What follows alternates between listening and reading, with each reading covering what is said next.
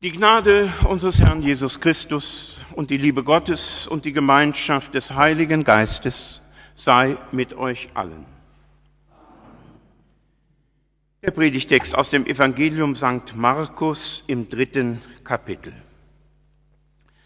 Und es kamen seine Mutter und seine Brüder und standen draußen, schickten zu ihm und ließen ihn rufen.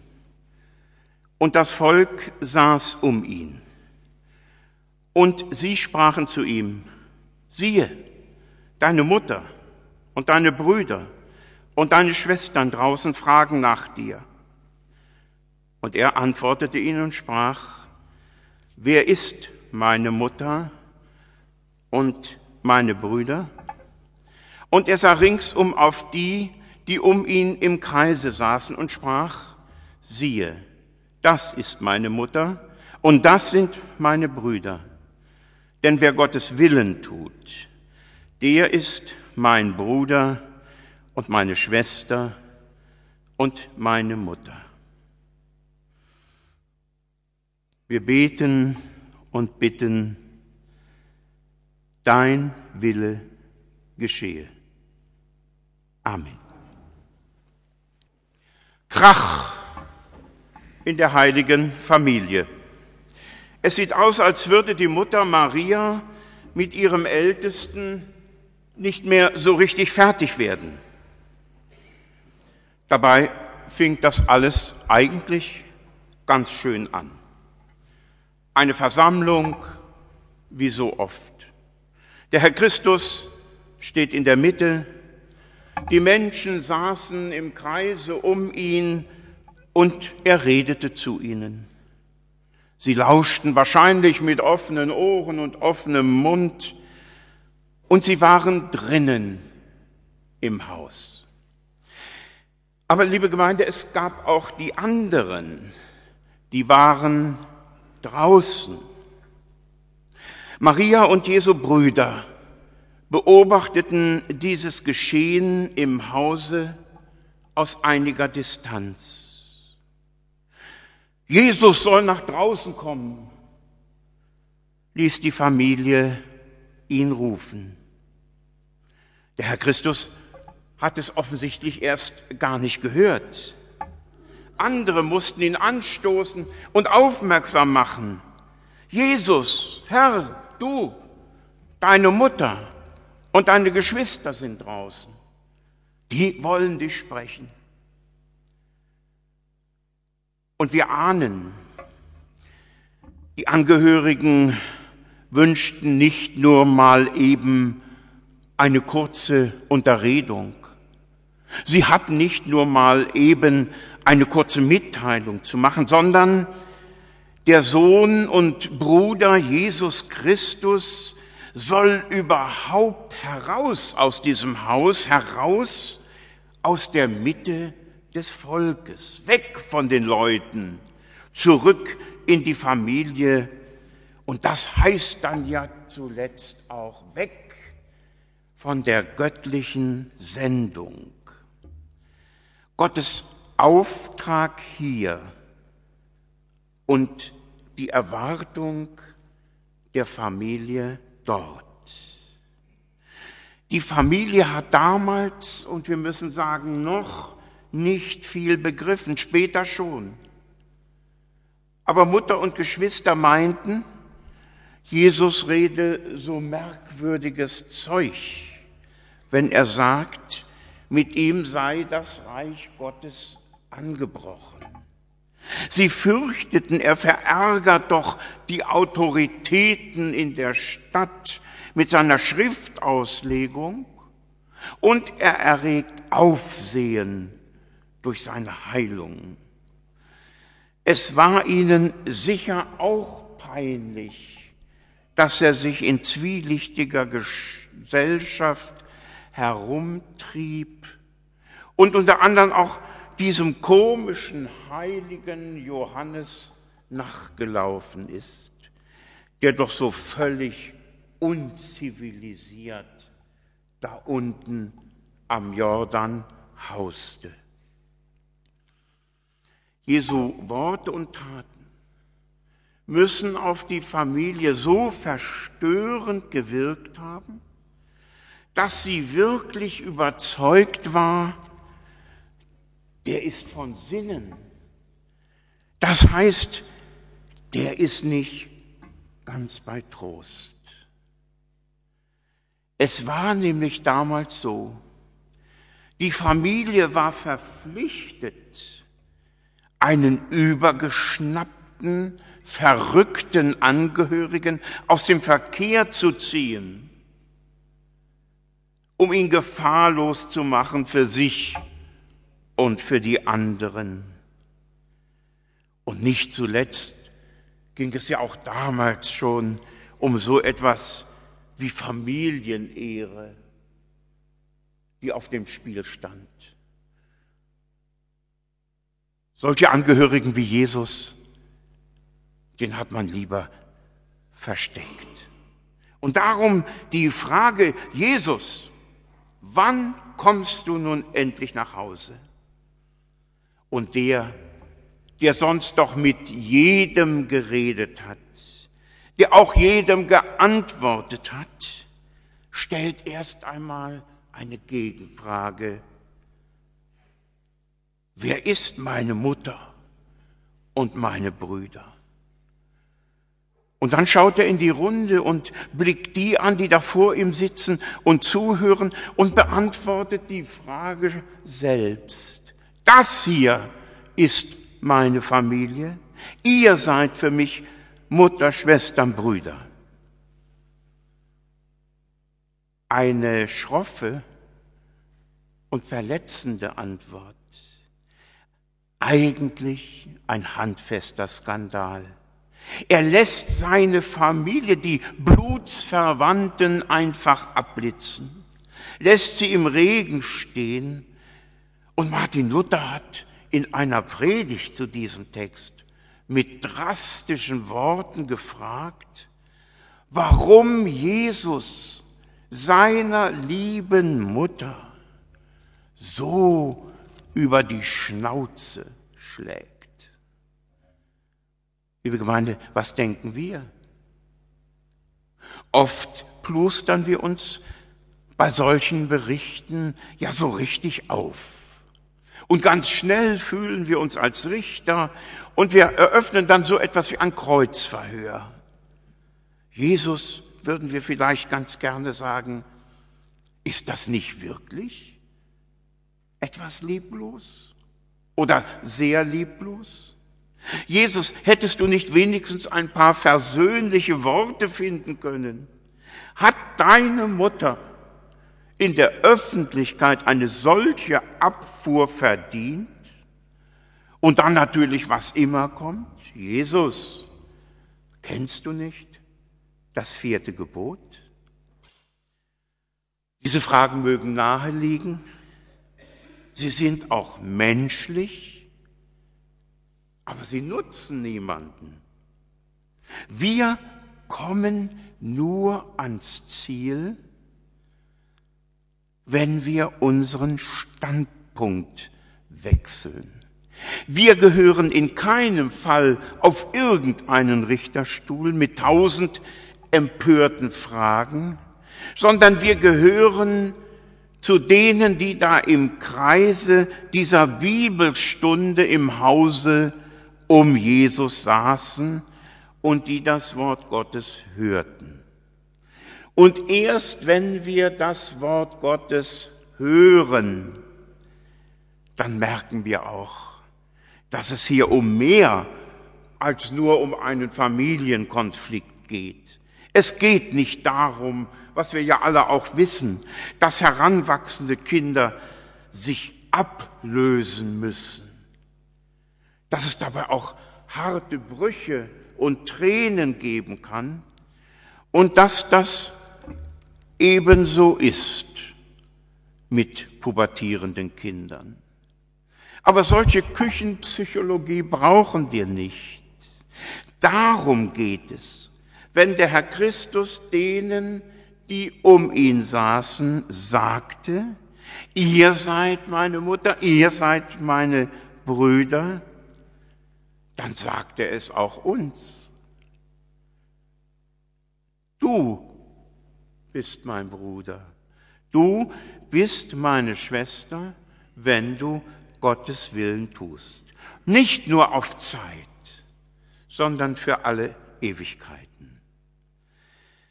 Das ist ein Trostwort, das durch diese Welt seine Kreise zieht, wie dieser berühmte Stein, der sanft in ein stilles Wasser fällt.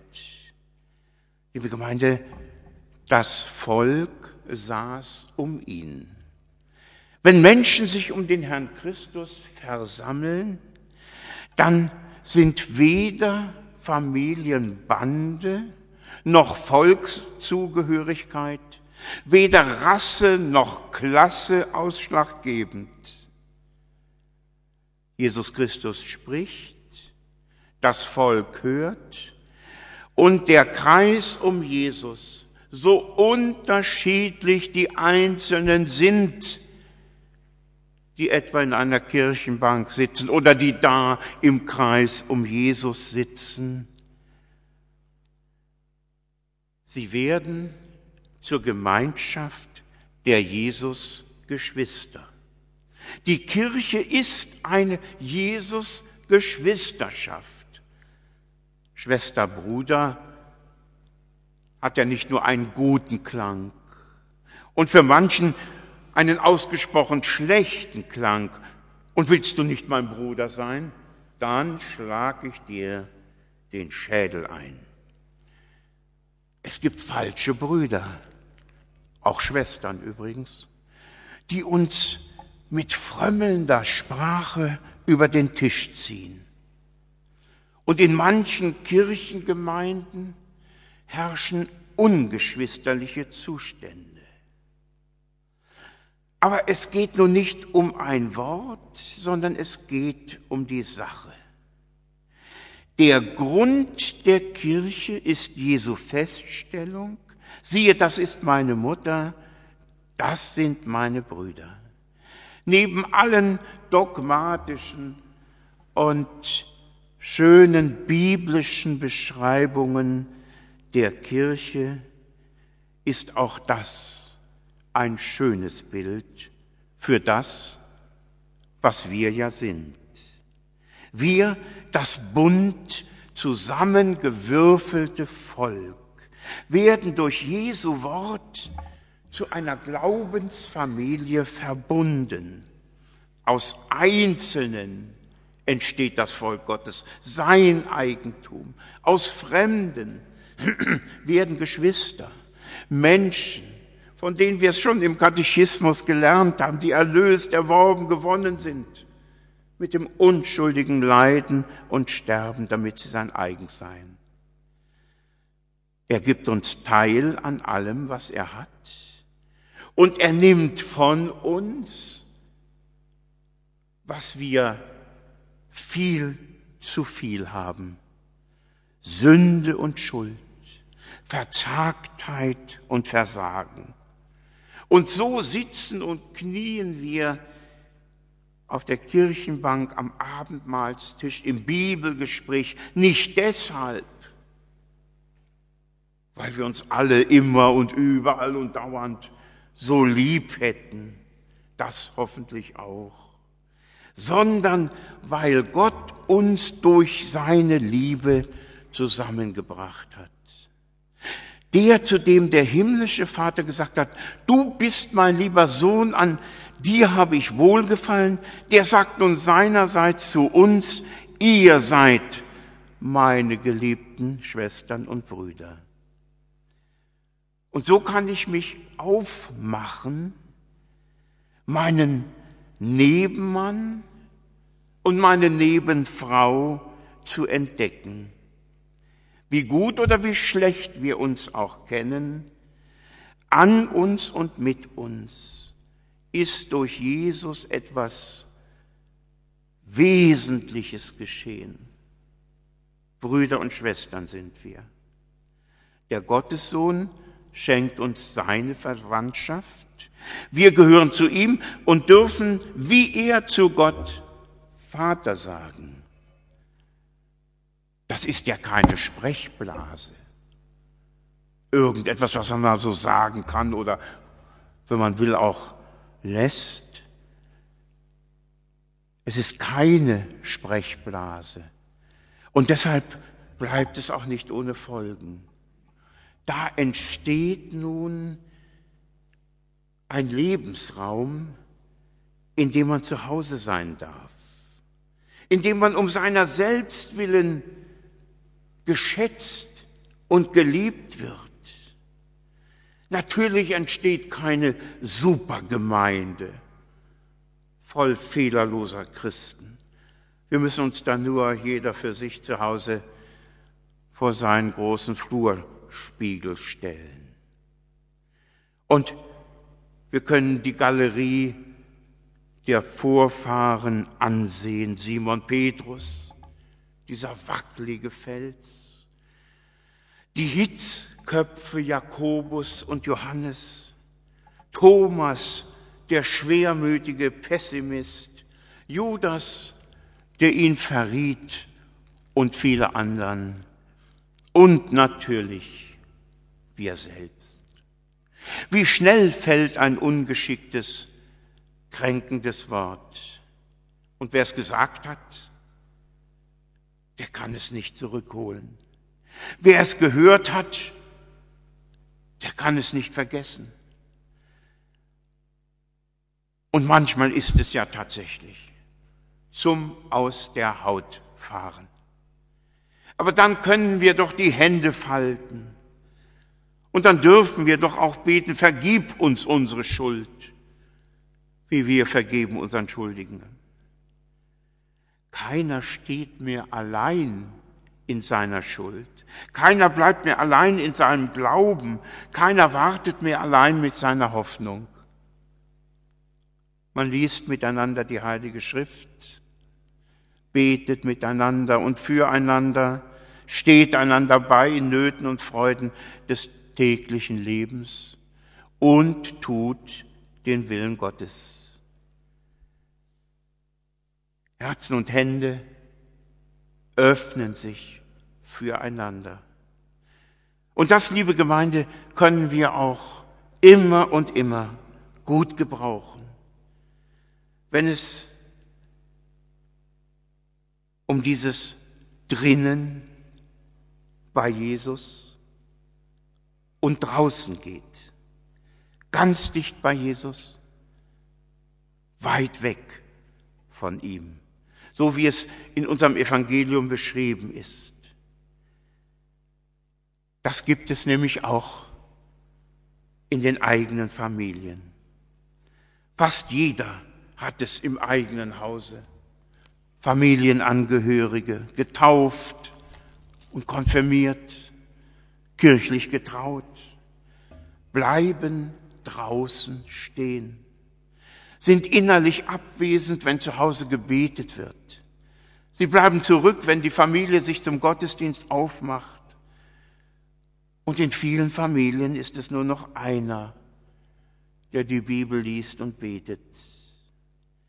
Der Kreis der Menschen um Jesus Christus, die da zuhören, ist in unseren Breiten jedenfalls kleiner geworden. Weltweit wird er größer. Und nun? Eins steht fest. Der Herr Christus achtet seine leibliche Familie. Sie mag sein, wie sie will. Noch vom Kreuz herab sorgt er für seine Mutter Maria und den Lieblingsjünger. Familienzusammenführung auf Golgatha. Und auch bei anderen Gelegenheiten hat er immer wieder hohe Worte für Ehe und Familie, für Treue und Liebe. Und lasst euch auch nicht verunsichern von den falschen Propheten unserer Tage. Der Herr Christus meint immer Vater, Mutter, Kinder. Nicht diese Familie ist erledigt, aber schon eine bestimmte Familienideologie. Wir sollen nämlich begreifen, die Familie ist viel. Und wer keine Familie hat, der wird wissen, wie schlimm das ist. Die Familie ist viel, aber sie ist wirklich nicht alles. Wenn sie fordert, dass wir um ihretwillen den Kreis um Jesus verlassen, dann müssen wir Nein sagen und müssen einen Weg finden, bei Jesus zu bleiben und die Familie trotzdem zu lieben. Liebe Gemeinde, ich weiß, wovon ich rede. Es ist schwer, den rechten Weg zu finden. Fürsorge für die Familie, Rücksichtnahme für die Familie einerseits und das notwendige Nein gegen einen falschen Familienkult andererseits. Nicht immer sind deine Nächsten wirklich deine Nächsten. Wer Gottes Willen tut, sagt Jesus, ist mein Bruder und meine Schwester. Jesu Bruder oder Schwester sein, das ist, liebe Gemeinde, wie eine Krone, die mir aufgesetzt wird und die mir niemand mehr nehmen kann. Amen. Und der Friede Gottes, der höher ist als alle menschliche Vernunft, bewahre eure Herzen und Sinne zum ewigen Leben.